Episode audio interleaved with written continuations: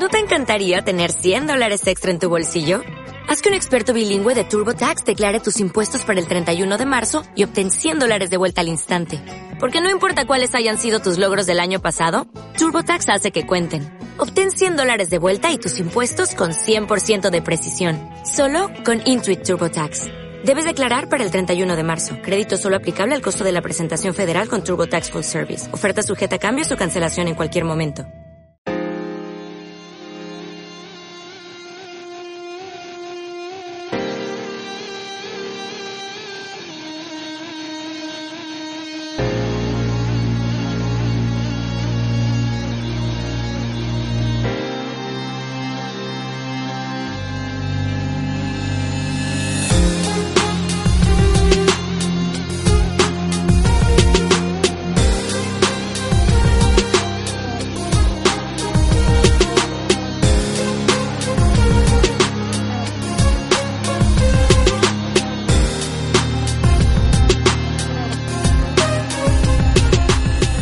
Buenas a todos, bienvenidos otra vez al canal de audio de Zen Games. Hoy tenemos a un invitado muy especial, su nombre es Josué Monchan, eh, trabaja en Péndulo Studios, es guionista, ha estado en obras como Hollywood Monsters 2, Yesterday, Runaway 2 y 3 y ha sido, por ejemplo, traductor de Paper Please. Muy buenas, señor. Muy buenas, ¿cómo estamos? Bien, estamos, estamos aquí intentando grabar y sacar adelante esto de la forma más informal posible. Ya hemos pasado el primer trago. Eh, guionista de videojuegos. ¿Cómo, ¿Cómo es eso? Pues es, o sea, para empezar la palabra es un poco rara, porque guionista realmente es una palabra que le hemos robado al cine y a la televisión, como tantas otras cosas en los videojuegos.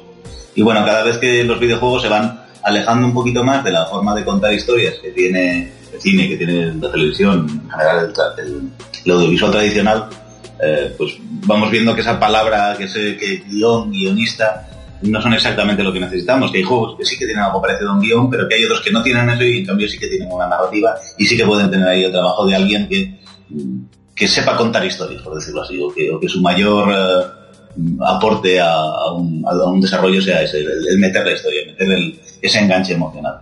Y bueno, de eso soy, guionista, quizá eh, diseñador narrativo, quizá escritor de videojuegos, pues algo por el estilo. Y en ese proceso, ¿cómo inicia uno el camino? ¿Se hace primero, tengo una idea, la desarrollo, la escribo y la presento? ¿O te viene en el estudio y te dice, tengo esta idea, quiero que le metas tú la historia? Yo todavía no he tenido una, bueno, sí, quizás Yesterday fue una idea que tuvimos entre Ramón Hernández y yo. Ramón es el director de, proyectos de Péndulo, aparte de uno de los fundadores y el co-guionista. Trabajamos juntos siempre. Y eso fue una idea que tuvimos los dos a, la vez. O sea, charlando de repente nos salió la idea. Y eso es lo más parecido que tengo a un juego en el que la idea parta de mí. En el resto siempre ha sido, oye, tenemos esta idea, nos ayudas a hacerla. Y entonces he aportado lo que he podido, dentro de todo mi mundo, o sea, aparte del, de aportar herramientas, de aportar conocimientos, de aportar técnica y esfuerzo sobre todo, pues aportar también mi mundo interior, por así decirlo, mis, mis, mis neuras, mis gilipolleces. No sé cómo es el hecho de, oye, que tengo una idea buenísima para un videojuego. Eh, creo que nunca partiría de, una idea narrativa, en mi caso. Me iría a buscar una mecánica que me diese pie para un tipo de narrativa, para contar una historia de una manera que no fuese demasiado normal. tengo varias ideas eh, por ahí que nunca eh, me, he lanzado a hacer porque no tengo los huevos para hacerlo en estos momentos. Pero me encantaría, vamos, me encantaría. Y no son ideas que partan de la narrativa, pero que sí que me parece que pueden aportar algo nuevo a la narrativa. De hecho, una de las ideas que tengo es, la idea que tengo realmente es el, el modo de distribución del juego pero el modo de distribución del juego está profundamente afectado por una narrativa. No tengo historia, pero sí que tengo el diseño narrativo, por decirlo así, el, cómo, cómo, interactuarían las mecánicas, la distribución y la narrativa de ese juego. Ah, y, y todavía no sé qué personajes puede haber ni qué pasa.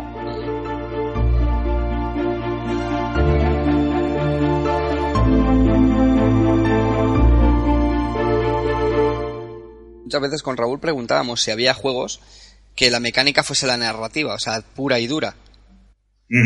Y, hay, sí, creo yo. Y hay, existen. Yo creo que sí, ¿no? O sea, sí. No, no estoy muy seguro, pero bueno, por ejemplo, cuando, cuando hablan eh, Genova Chain o Santiago de Journey, dicen que una de las primeras, porque ellos tenían una idea de juego y su idea de juego no era de mecánicas ni era de narrativa, era de emociones. Ellos querían provocar, emociones. querían mm, que sintieses lo sublime y que lo sintieses a partir de un sentimiento de soledad y de, de síndrome de Stendhal, por decirlo así.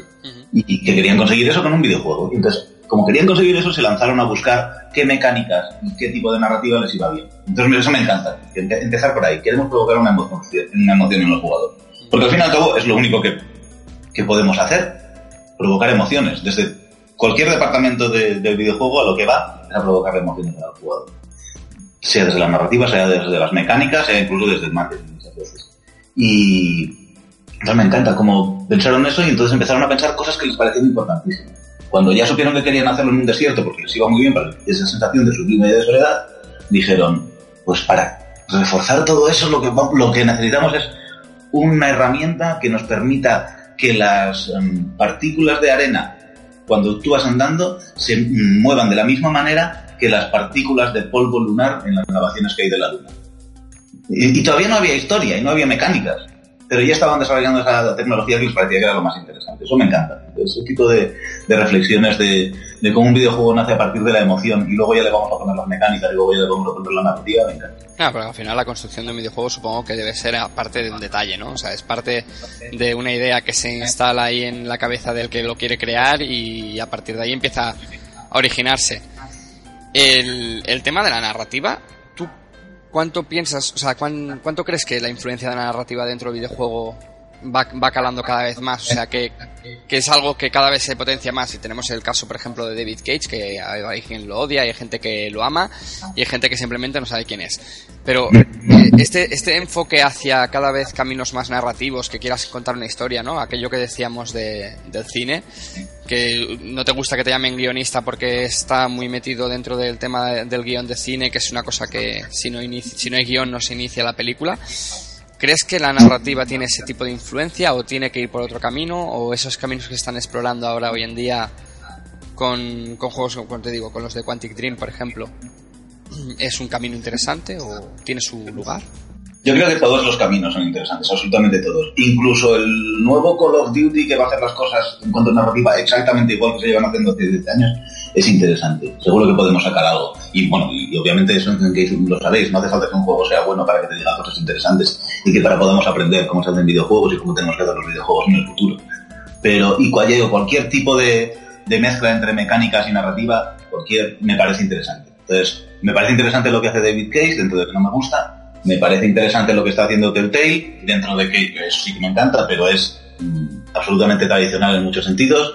Eh, me gusta también eh, muchos juegos que no aportan nada de narrativa embebida, sino que toda la narrativa que hay es emergente. O sea, me encanta eh, propuestas como Days o como Minecraft, donde toda, toda, toda, toda la narrativa parte, bueno, el 95% de la narrativa parte de los jugadores y de su interacción no sé, creo que, hay tantísimas ofertas y tantísimas formas de abordar esas relaciones entre mecánica, jugador y, narrativa, perdón, que no sé, es tan enriquecedor y hay tantas formas de hacerlo que uno, se abruma y dice, bueno, ¿y ahora por dónde empiezo? Ahora este juego que quiero hacer, para mí es un... Cuando ya me dicen exactamente cómo va a ser todo y simplemente tengo que meter la historia, digo, uy, qué bien, qué tranquilidad. Porque si no hay tantas opciones, que todas molan tanto, y todas me apetece tanto investigarla, que, bueno, que, me pierdo, claro, pierdo muchísimo tiempo viendo a, ver hacia dónde quiero ir.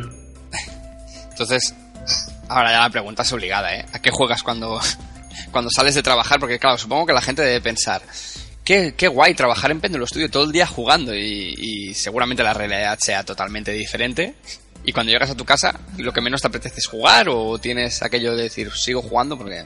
Hay épocas, ahí tengo épocas en las que no juego prácticamente nada y otras épocas en las que juego bastante más realmente donde más juego es en el iPad, porque así me alejo del ordenador, que es donde paso todo el día. Entonces, ya que tengo que seguir jugando a videojuegos, por así decirlo, ese tengo entre comillas, eh, pues por lo menos que sea tumbado en el sofá en vez de en la silla de tortura en la que paso todo el día y que no sea mirando la misma pantalla con el mismo teclado. Entonces, bueno, juego tumbado, juego...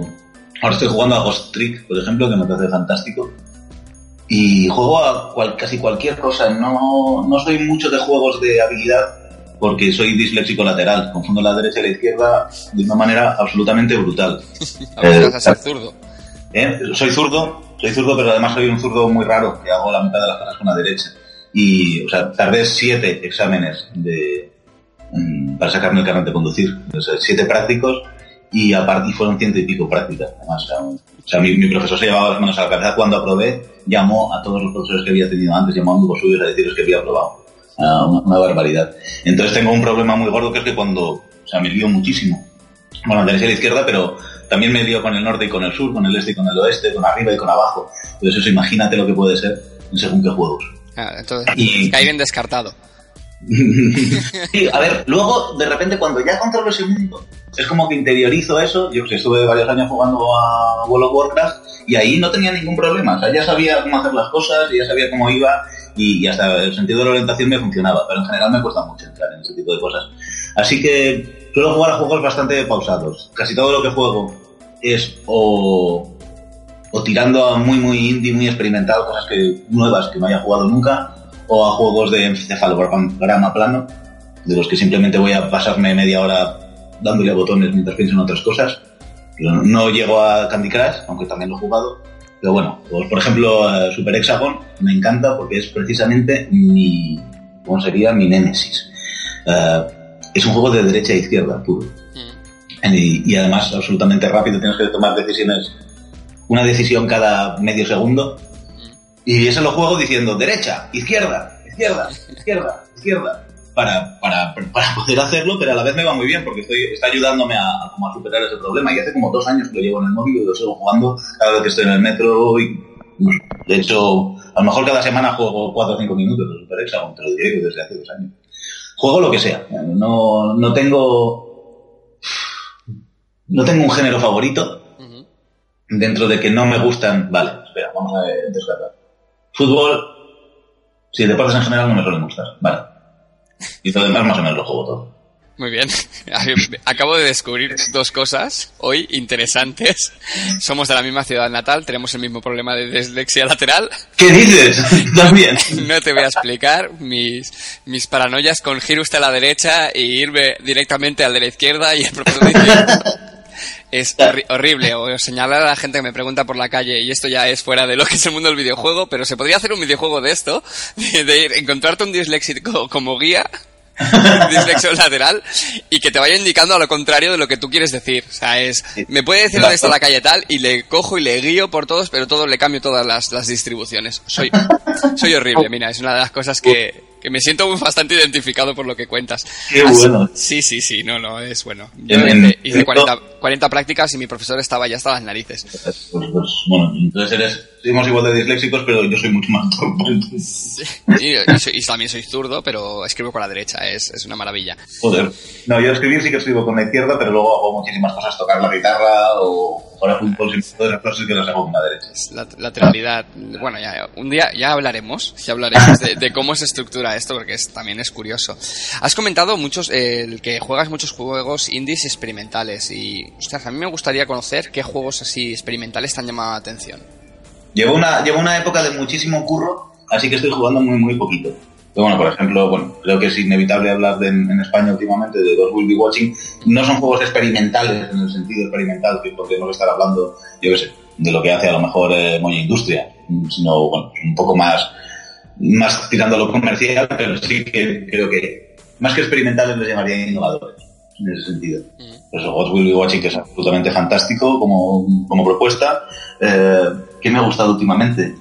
Un juego que ni siquiera es juego, pero que me, me encantó, que se llama Fragments of Hem, que está en Congregate. Me gustó muchísimo. Es un, creo que el tipo ha sacado un Kickstarter para sacarlo bien, porque es, es una especie de shooter en primera persona en la que a lo que disparas son a los recuerdos que tienes de tu persona amada que ha muerto. Uh -huh. Es como, bueno, me, me gusta mucho la, el tipo de propuesta, aunque luego, bueno, pues es, una, es muy pobre en su ejecución, porque bueno, está hecho con dos duros y, y tampoco pretende ir demasiado más allá pero sí me encanta la, la idea.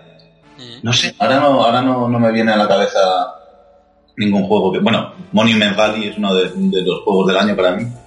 Y además estoy muy contento porque hoy se acaba de confirmar que van a sacar nuevos niveles.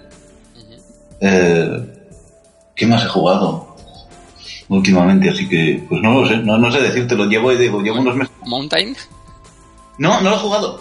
Bueno, tengo muchas ganas de jugarlo, porque todo el mundo habla tan... Es muy sencillo de jugar. No, tan bien o tan mal, dependiendo. No, no, a ver, es... Al menos yo, la experiencia que tuve es, simplemente el te vamos a mostrar una cosa y tú, y tú mismo interpretas. Es una montaña. Al final no deja de ser el observar una montaña que tú has creado que la ha creado un programa y, ya.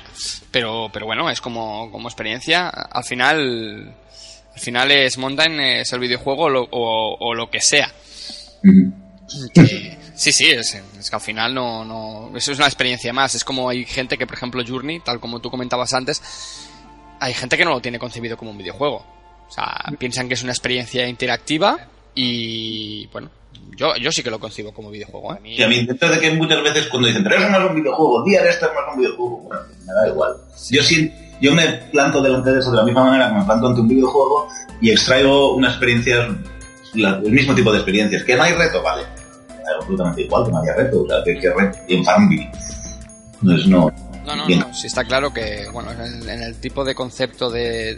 Yo creo que el problema está en, querer en kilos, o sea, en, meterlo todo en su cubículo y tener que decir esto es un videojuego, esto es una película, esto es, esto es un shooter, esto al final todo esto es mucho más mucho más laxo, o sea, es mucho más dinámico. Y sí, además estamos, como serían, bastardizando absolutamente todos los géneros y todos los medios, todos están mezclando los unos con los otros, la hibridación esa, pues sí, sí, o sea, hay muchas cosas que a lo mejor no son videojuegos, yo sé, yo me lo estoy pasando muy bien y tengo la sensación de estar jugando, así que bueno, si tú lo quieres llamar de otra manera, me parece perfecto.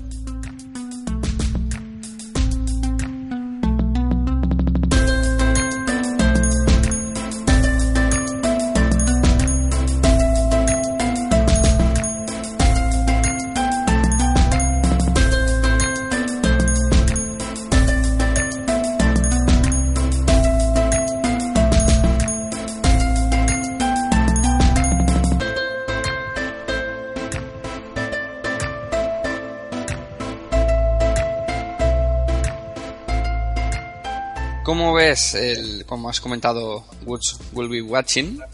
¿Cómo ves el, panorama? Eh, no voy a decir indie porque al final creo que es en general, a, nivel, nacional. Eh, bueno, antes he desarrollado una teoría que después tú me has explicado que no la ves así, o sea que vamos a retomar para que la gente lo pueda escuchar. Mi teoría era que gracias a la época dorada eh, se sembró una semilla que es cómo montar una industria del videojuego y a partir de ahí nosotros hemos recogido eso hoy en día y tenemos tenemos pues esa, esa experiencia adquirida de lo que pasó entonces que no se supo reconvertir la situación cuando hubo un cambio generacional y hoy en día tenemos pues estudios que se lanzan y están mucho más preparados y que cogen y sacan sus productos eh, además con una calidad de algunos que, que a verdad eh, es digna de, admirar. Eh, ¿Qué? La teoría. La teoría.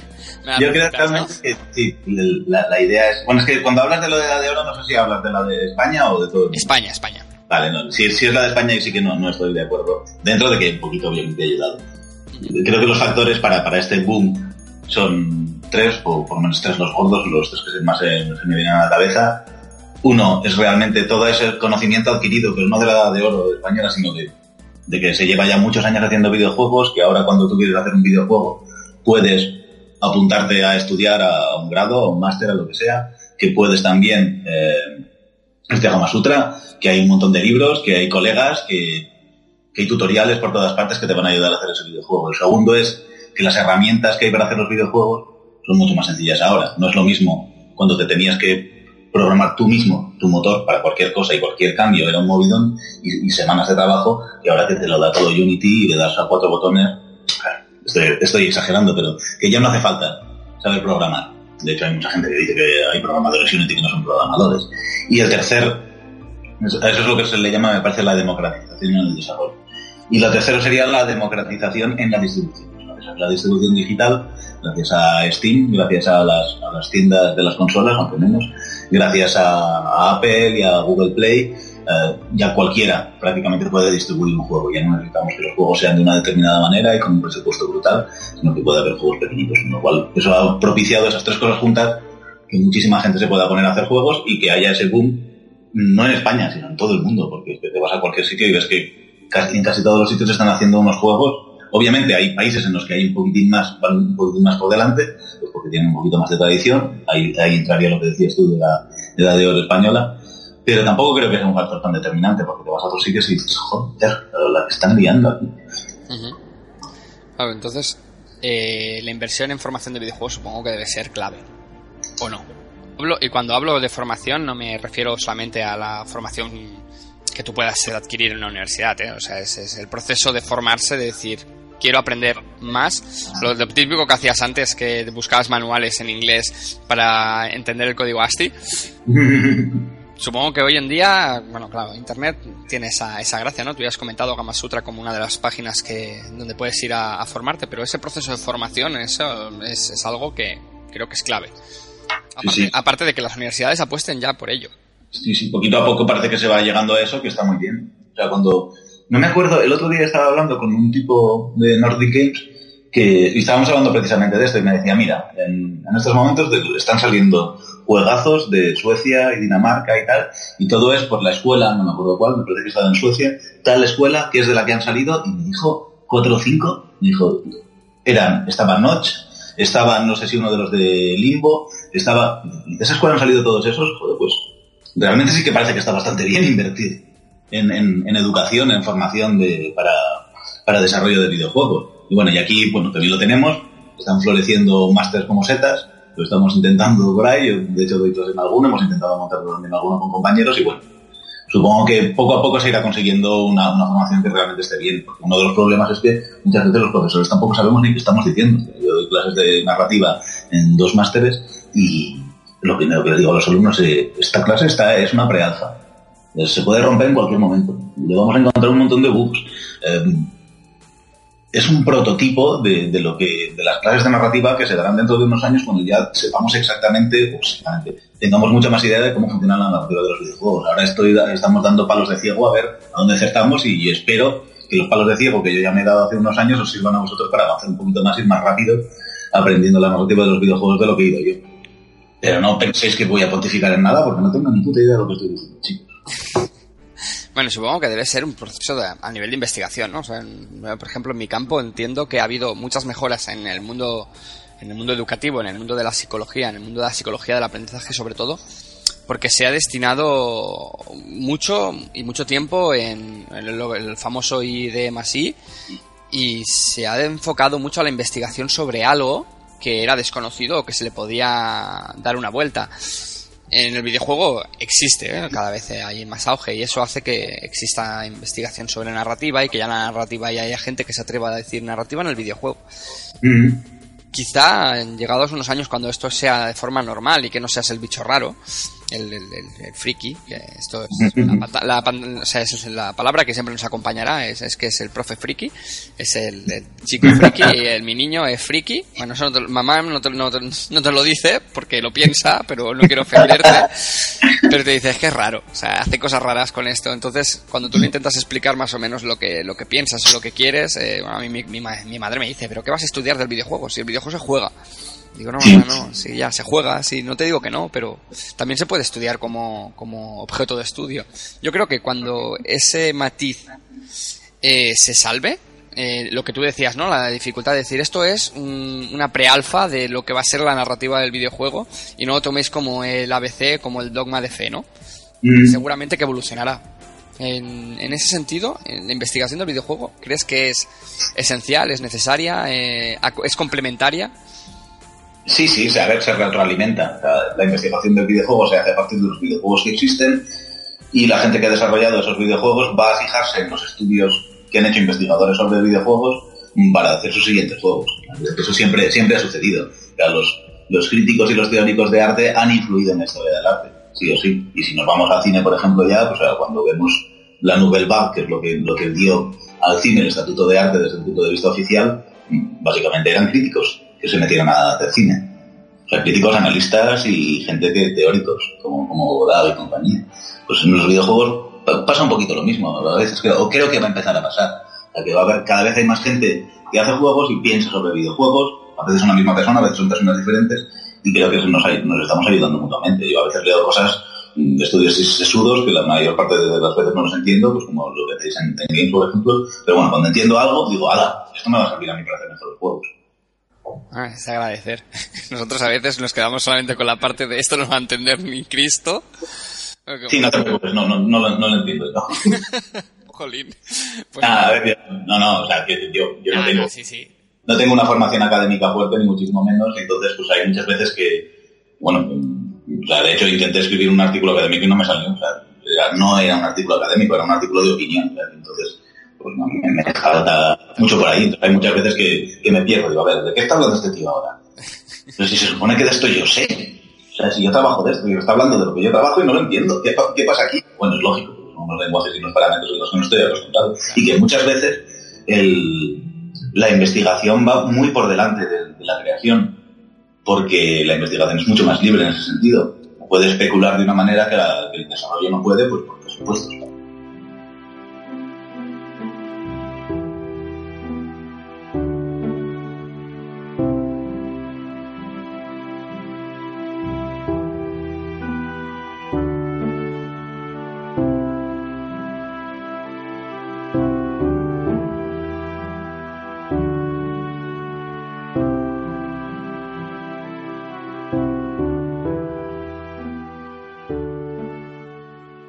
Siempre hemos defendido, ¿no? Que el videojuego siempre se tiene que, medir desde, la, desde lo que tú ves, pero sin, sin presuponer que aquello que no está ha sido por carencia creativa, que a veces puede que ser que sí, ¿no? O sea, que, que todo videojuego tiene algo positivo y que quizá es mejor estar mirando siempre en aquello positivo que te aporta, destacándolo.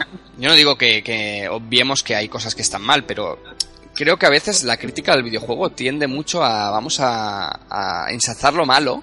Realmente la parte interesante y sobre todo para, para el desarrollo es decir, es que esto está muy bien. O sea, esta parte y me centro solamente en esta parte porque es el punto fuerte, porque quizá el juego no es como estamos acostumbrados por las notas, supongo también. Es, te pongo una nota y me quedo tan ancho y quizás sería más interesante, ¿no? El seguir cogiendo y decir, es que aquí destaca en la narrativa, o aquí destaca en la mecánica, o aquí fíjate en el concepto o el diseño de niveles. Mm, a mí me cuesta ver un análisis de decir, es que el diseño de niveles es sublime. Ah, la historia es mala. Pues no la... ¿Sabes? Pero, pero el diseño de niveles como tal, como concepto de diseños, pues tendría que ser el ejemplo de cómo se tiene que diseñar un nivel.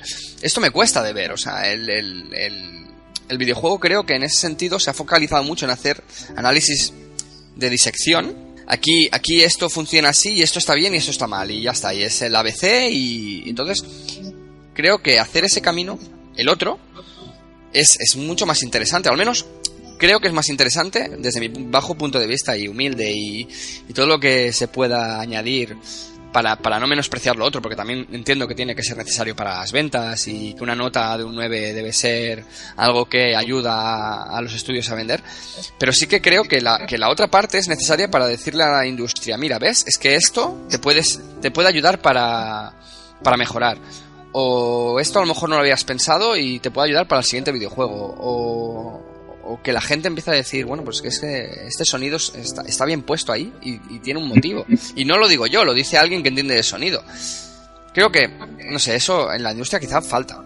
Sí, a ver, hay, hay públicos y públicos de análisis. O sea, está el público que tú estás buscando, es un público mucho que quiere pensar sobre el videojuego, que quiere hacer videojuegos, cree que el videojuego es algo más que jugarlo y ya está, sino que aparte de jugarlo quiere hacer otras cosas con él y luego está el público que simplemente quiere jugar a videojuegos y quiere que le digan qué videojuegos valen la pena para él y cuáles no. Y que entonces se va pues, a, sus creadores de opinión, a los que más le molan, a los de la revista que le mola, al, youtuber que le mola y, y, espera que le diga cosas sobre ese juego que de repente le interesa porque ha visto publicidad.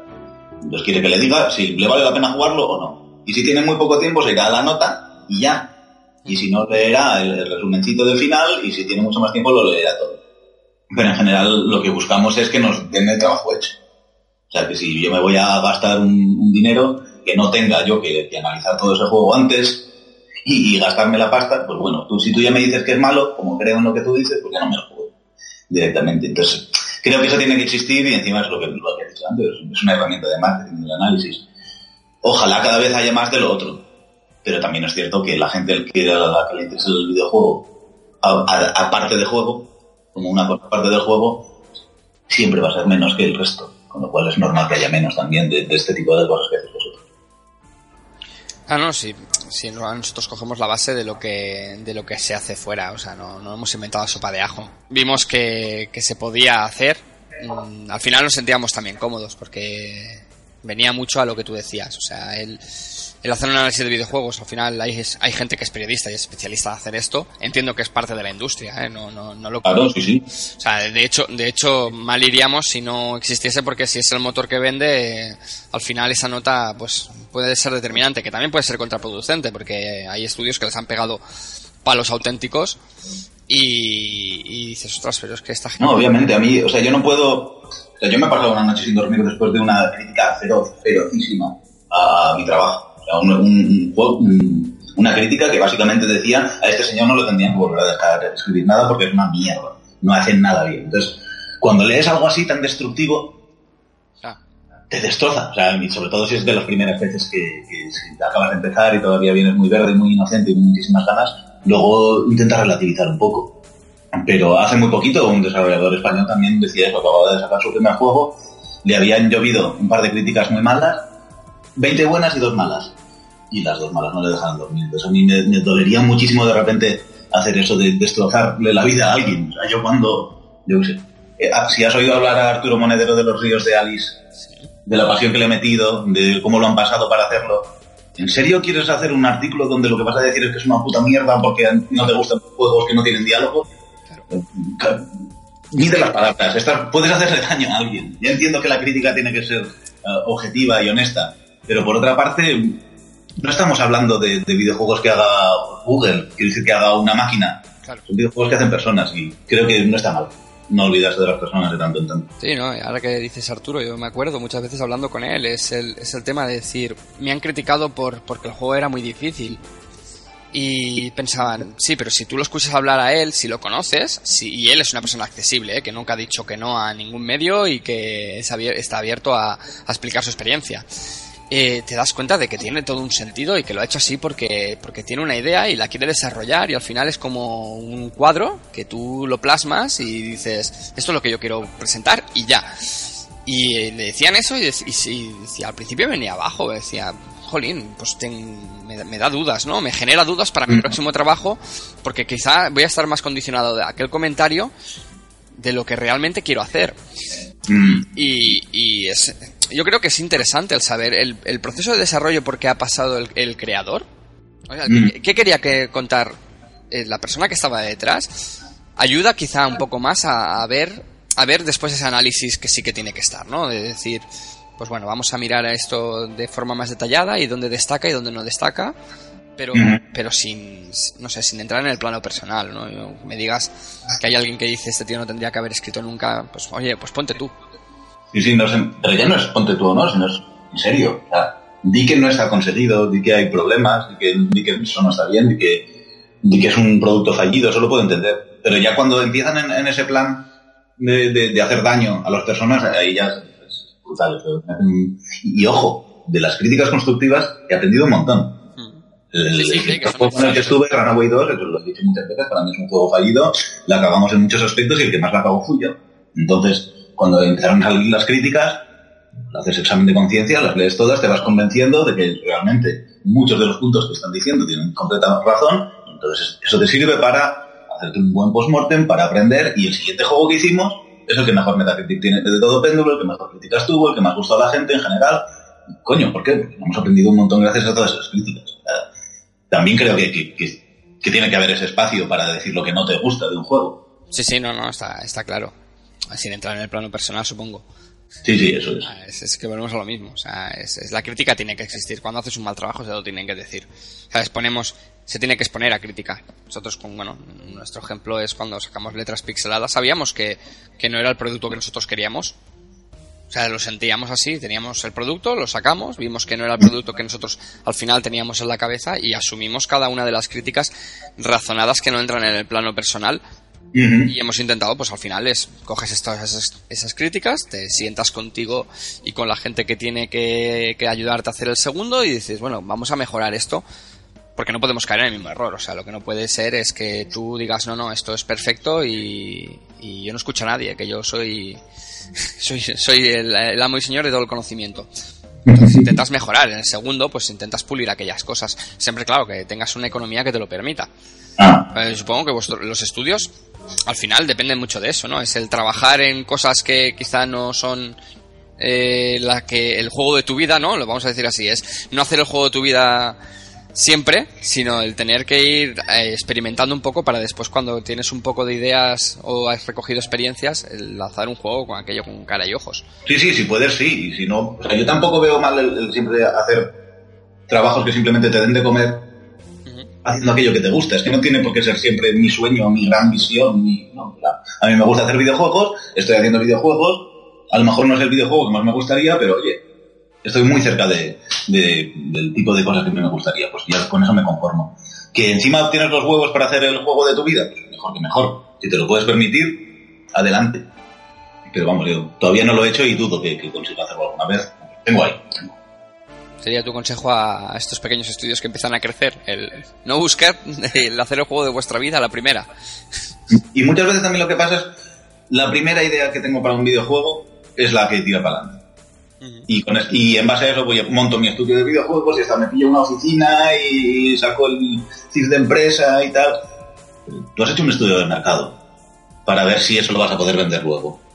Porque si no lo vas a poder vender luego, por mucho que te guste tu idea, tu estudio se va a ir a la mierda. Entonces no te lo plantes de forma profesional, planteatelo de forma amateur porque estás haciendo algo por amor a Si realmente te quieres montar tu estudio, te quieres montar tu empresa, quieres contratar a gente, entonces no vayas a esa idea que te gusta tantísimo. O por lo menos confróntala con la realidad. Habla con gente que ya está en la industria, mira productos parecidos, qué tal les ha ido, y a partir de eso ve si hay nicho de mercado, ve si sabrías llegar a esa gente, ve si entiendes de eso que estás ah, hablando, ve si tienes eh, lo posible para realizar ese producto y luego ya después te planteas si es el mejor juego que puedes hacer en ese momento o te lo guardas en cartera para el día que tengas dinero, tiempo o lo que sea. mientras tanto haces algo que te satisfaga a lo mejor un poquito menos, pero que te ayude a tirar adelante. Eso, por ejemplo, con A Crowd of Monsters, no sé si te suenan, de, sí.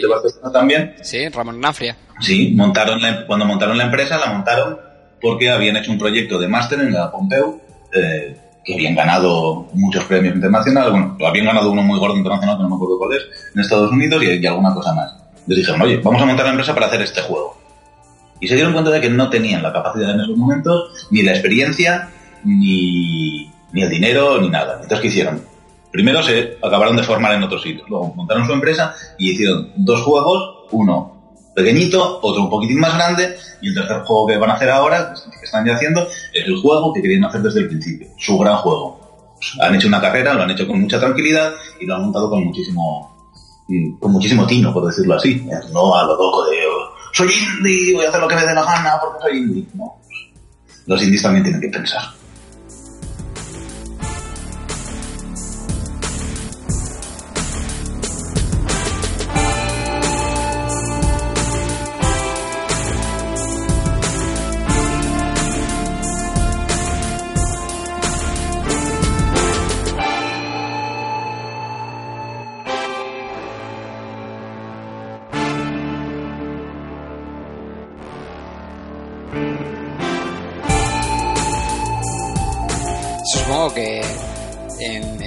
Másters de formación, estos que están creciendo y tal, cuando tú haces un repaso de, todo lo que ofrecen, es raro encontrar esta parte de marketing. O sea, esto de decir, y, el día de que estás montando un videojuego, tú estás pensando realmente en venderlo, en promocionarlo, en, en saber cuál es tu nicho, ¿no? El, estudiar el nicho de mercado, que es una cosa de marketing básico, bueno, de empresarial es básico, que no hace falta, es de, diplomatura de, bueno, de cuando antes, ahora son grados, pero de, ciencias empresariales, ¿no? Que es nicho de mercado y, explotar ese nicho, porque si ese es tu nicho, que sepas que van a ser esos tus beneficios y salir de tu nicho te va a costar.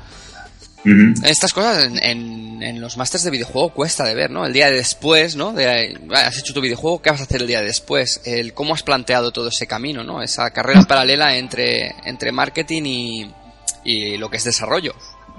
es que en los másteres y grados que hay en España en general, con todo lo bueno y lo malo que tienen, se prepara para dos tipos de perfil. El currito y la estrellita. Pero no el productor, no el profesional. y por el currito digo el programador, eh, el diseñador también, y la estrellita es pues el diseñador estrella, el tío que sabe la clase de arte, pero es de alguien que sabe mucho, que está muy especializado en eso. Eso está muy bien si te vas a trabajar electrónica, si te vas a Blizzard, si te vas, o, incluso si te vas en España a Social Point o te vas a Kings. Pero en general, la mayor parte del trabajo que hay en videojuegos en España es de empresas muy pequeñitas en las que tienes que ir como puta por rastrojo y todo el mundo tiene que hacer absolutamente de todo. Con lo cual, lo lógico es que te enseñen un poquitín de todo. Y que te enseñen toda esa parte de negocio porque te la vas a tener que comer tú. Entonces, como no te la va a hacer nadie, mejor que la aprendas pronto y mejor que desde que empiezas a hacer tu juego, ese juego que quieres hacer porque te gusta, que sepas a qué te vas a enfrentar luego, cómo vas a tener que venderlo, cómo vas a conseguir el dinero, cómo vas a llegar al público y plantearte si ese es el juego que quieres realmente hacer o que te puedes permitir hacer. Eso sí, sí, en, la formación tendría que estar. Y bueno, y a, eso vamos, yo creo que llegaremos. Y ahora ya es una pregunta ya a nivel, a nivel de plano personal, ¿eh? ¿Cómo se llega a un señor de Lleida?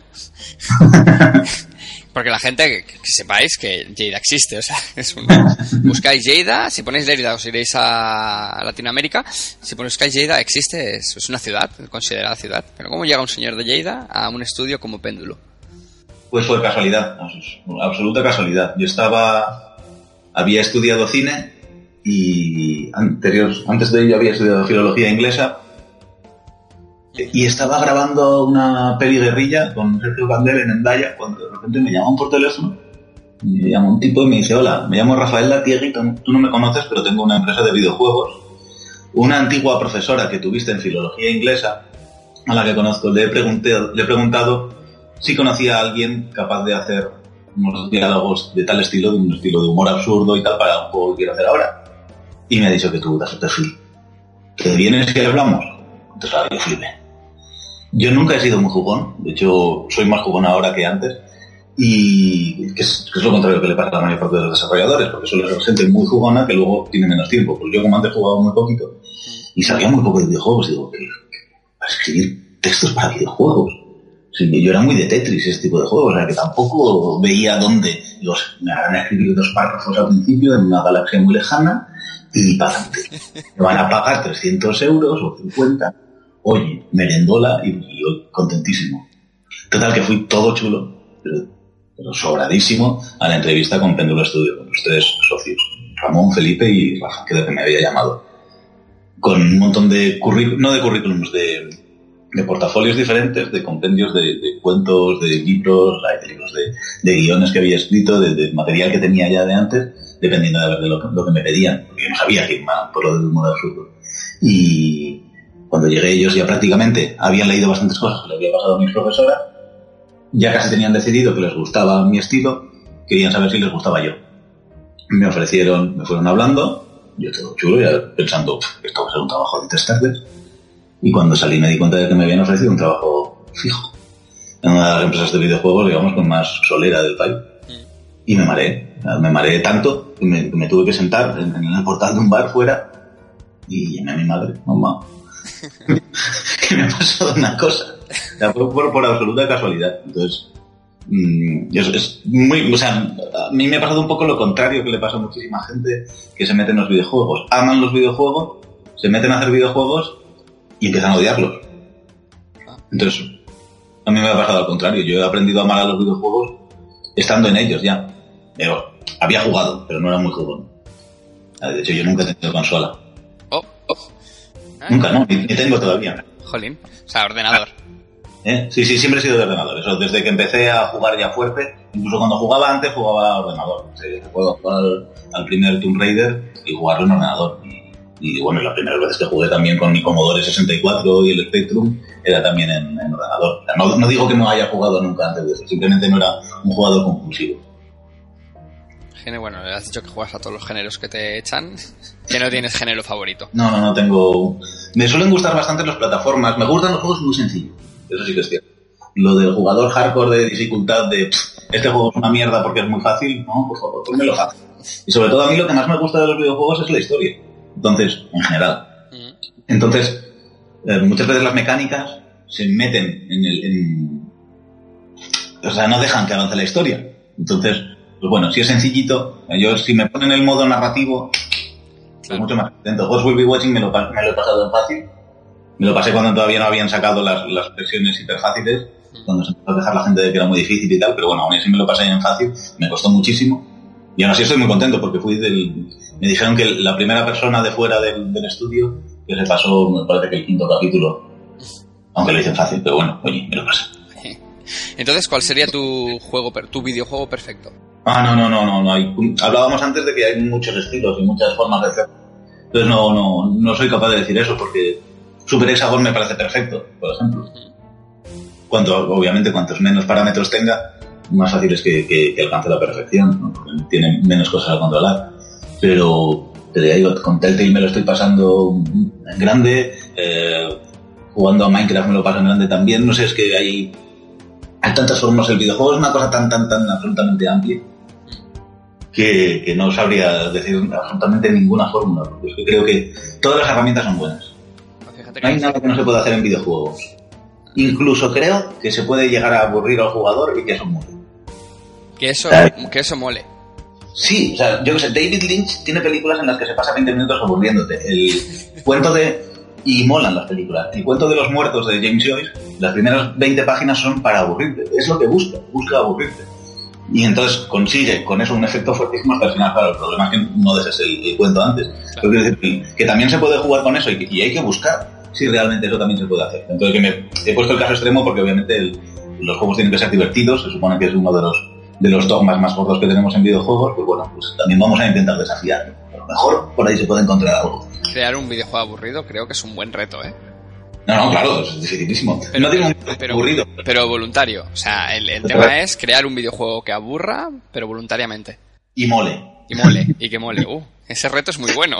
no, pero creo que conseguir que en algún momento del juego conseguir aburrir al jugador, pero, pero ya lo tienes enganchado por las pelotas. Ya sabes que, va a llegar al nivel 7. El nivel 5 ha sido absolutamente brutal. Y el nivel 6 haces que se aburra para conseguir eh, un enganche emocional con un personaje que se está aburriendo, por decirlo así, que está subiendo a un tedio existencial. Coño, de ahí se puede sacar algo. Y en, el 7 lo petas y lo, revientas con algo que es completamente lo contrario y que evidencia todo ese tedio que había tenido antes.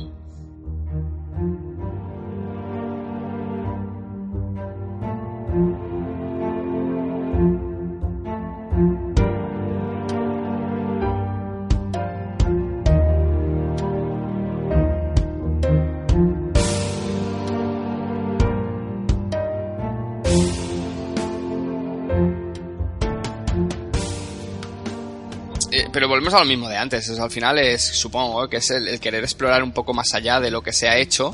Pero mira, que siempre cuando hago la pregunta de cuál sería tu periodo de juego perfecto, yo siempre digo que para mí es Mario, o sea, Super Mario Bros., porque siempre acabo recurriendo a él. y, ya no es porque sea el, el, juego perfecto, ni pero porque ya se ha hecho, o sea, que ya aquello para mí fue perfecto, eh, fue el recuerdo de, la infancia, que lo vi como el juego perfecto y a partir de ahí mm, te despojas de esa necesidad de tener que estarlo buscando y aceptas todo lo demás, ¿no? Yo siempre voy a, vuelvo a Mario, o sea, pienso, si no lo han hecho en Mario, no se ha hecho ningún... Mario tiene, tiene, tiene de todo, tiene de todo. Y le faltan cosas. Y en esas faltan de cosas, pues bueno, siempre recurres a Mario, ¿no? ¿Qué le falta a Mario? Pues vamos a ver qué se puede explorar. Y ya por último, por acabar y cerrar un poquito, eh, ¿alguna cosa o mensaje que quieras lanzarle a los estudios de desarrollo que nos puedan seguir, a la gente que nos lea la página, yo qué sé, lo que te apetezca, al mundo? Eh, a, los políticos, si quieres, te dejamos ahí, cojo y te dejo el espacio para que le digas a esta gente lo que te apetezca. No, no, no, no, no, por favor. No, no, me, me, está pasando un poco lo que decía antes. Cuando me dicen, si, no me dicen exactamente lo que tengo que hacer, me pierdo mucho porque hay tantas posibilidades que, aquí tampoco sabría muy bien qué decir. Vamos, vamos, vamos a guiar. Un consejo a los, de, a los, a los chicos que empiezan ahora, que animados quieren sacar un, un videojuego. Pues bueno, a lo mejor como resumen de, de, mucho de lo que hemos hablado, que al final hemos hablado casi casi más de, de producción y marketing que de, o sea, de negocio de, narrativa. Eh, tú quieres hacer un videojuego, te has metido aquí porque te gustan los videojuegos, no intentes hacer el videojuego de tu vida, porque a lo mejor si haces el videojuego de tu vida a la primera no te va a salir bien, tienes que, tienes que aprender, piensa hacer un videojuego que te permita hacer un segundo videojuego. Entonces, hazlo desde un punto de vista muy amateur, aprendiendo, hazlo desde un punto de vista un poquitín más profesional, pero sabiendo que te estás jugando y actuando en consecuencia. Y bueno, e intenta buscar consejos también. Intenta que los que los que ya saben o que los que ya se han pegado con algo te puedan decir cómo se han pegado con, con ello. Tanto, tanto gente, yo creo que en España por lo menos los desarrolladores somos gente bastante abierta, que te preguntan y si tienes tiempo contestas, como en másteres, como en páginas web, como en libros. ¿Y a la gente que quiere hacer como tú? O sea, que quiere dedicarse a esto de la narrativa o el guion de videojuegos y, y que dice, ostras, es que yo no tengo un perfil de, ¿no? de, programador y quiero dedicarme a esto. Mm, ¿Qué? ¿Qué dedicar a la narrativa de videojuegos, creo que lo primero que hay que hacer es exponerse a muchísimas historias desde un punto de vista analítico, por así decirlo. Mm, ver mucho cine, leer mucha novela, jugar a muchos videojuegos, a cómics, eh, mirar Facebook y, ver cómo se generan las historias en Facebook, intentar entender eso y luego escribir mucho. Escribir mucho en el medio que te parezca. Eso, en principio es lo de menos. Luego ya intentaremos entender por qué los videojuegos son diferentes en cuanto a su narrativa y tal. Y, luego, si quieres desarrollar, no pienses en, Buah, tengo una idea para un game de videojuegos que es la rehostia, porque mira, era un hombre lobo al que secuestraron en antaño y tal. Olvídate de eso. Vete a una Game Jam, métete en un grupo en el que ninguno de ellos está interesado en la narrativa y en el juego que quieren hacer, tú metes narrativa. Y, trabaja así, porque como vayas intentando, yo tengo una gran idea, las, las porque en los videojuegos muy pocas veces se empieza por el guion, muy pocas veces empieza por la idea, por la historia, por la narrativa de los personajes, empieza por unas mecánicas o por, por un tipo de sensaciones que se quieren transmitir. Pues bueno, pues acóplate a grupos y, trabaja, sobre todo creo que en game jams y en grupos de estudiantes y tal es donde los que queremos dedicarnos a la narrativa de videojuegos tenemos una puertecita de entrada para ir conociendo a gente y para ir aprendiendo también nosotros y enfrentándonos a retos, a retos pequeños, asumibles, que te duran una semana o cinco días, una, un fin de semana y, a otra cosa y todo eso que te llevas y encima vas conociendo a gente. Eh, a los políticos, en general. A que se vayan a la mierda. en estos momentos no, la clase política creo, que es la sensación que tenemos todos que dentro de que de que yo lo hablaba hace muy poco con la joder, ahora no me acuerdo con que que nos que estamos diciendo que este país está así por culpa de los políticos y no es verdad hemos robado todos con lo cual yo cuando era camarero en, en Lérida muchos de mis compañeros invitaban a, a, cubatas a sus amigos eh, perdona ese alcohol no es tuyo, es alcohol de un tipo que te está pagando para que le generes unos beneficios. Cuando tú estás invitando a un amigo tuyo, porque sí, porque es amigo tuyo, estás robando. Y eso lo hemos hecho todos. La pantoja, los reyes, los políticos, los camareros, el, el funcionario que se va dos horas a desayunar y por lo tanto está robando a un Estado que le está pagando por las horas que tendría que estar trabajando, somos un país de chorizos. Ah. Pues los políticos simplemente son los más chorizos porque son los que tienen más posibilidades. Incluso nosotros, ¿no? Que a la hora de consumir no compramos todo lo que consumimos. Eh, somos piratas informáticos. Encima, sí. Eh, tenemos el clic, el acceso al contenido gratuito y, lo hacemos sin impunidad, o sea, con totalmente impunes, porque entendemos que no se puede acceder a todo.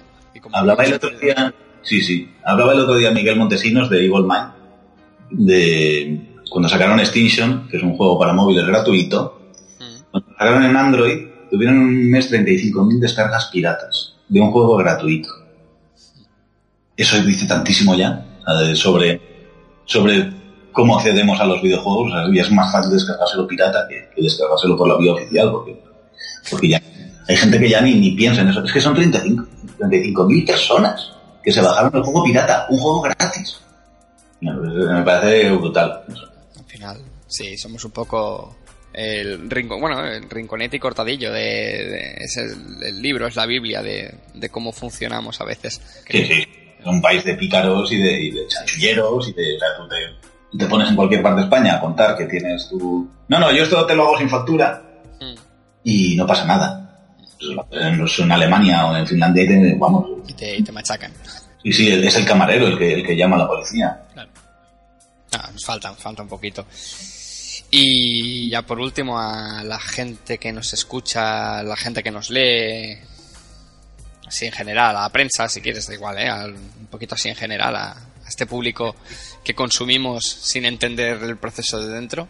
Bueno, tampoco sin entender el proceso de dentro. Pues, estáis entendiendo muchas cosas. en Zen Games, por ejemplo, o lo que hace también As Games, lo que hace muchísima gente, lo que pesen, es un punto de vista, a lo mejor desde fuera del desarrollo, pero que sí que te están diciendo cómo funciona eso desde otro punto de vista. Así que están diciendo, no desde el punto de vista más, digamos, de ejecutar, de producción, de desarrollo, pero sí de, mm, a veces casi de procesos mentales o de procesos culturales por los cuales eso que has hecho lo has hecho de esa manera. Y eso también está bien. O sea, cuando de repente te dicen, no, mira, es que tu videojuego lo has hecho así por este motivo, por este otro y por este otro. O sea, porque, ¿vale? Te has basado en, yo qué sé, pues cuando estamos hablando de, de tópicos y te analizan tu videojuego desde un punto de vista feminista y dices, hostia, Dios, pero que resulta que es un juego machista. Yo, no, yo ni me había dado cuenta, yo que pensaba que era una dalida aquí de, de la igualdad. Entonces ese tipo de cosas creo que están bastante bien. Bueno, mira, ya ha salido el feminismo. Era raro que no saliese estos días el feminismo. Ay, sí, que está, está, está tan de moda esto del feminismo. Yo, pues, bueno, yo algún día hablaré sobre feminismo, diré todo lo que tenga que decir y, y me quedaré más ancho que largo. En todo caso, ya llegará ese día. Pues muchas gracias. Oh, joder, gracias a ti. Yo solo tengo que decir que, que si ya me parece buena persona así a distancias y, grabando, eh, fuera de, de, micros es, es, aún más entretenido aún. Incluso hablábamos en catalán. Porque aquí hablamos como, como Puyol y Aznar, en la intimidad hablamos en, catalán. Pues bueno. Y ha hablado mucho ese descubrimiento de que somos paisanos. Paisanos, paisanos, sí, sí, de la misma ciudad, además. Cerquita, cerquita. Pues muchas gracias. Eh, eh, señores, esto ha sido todo. Muchas gracias por haber escuchado todo lo que nos han tenido que contar y hasta la próxima. Adiós.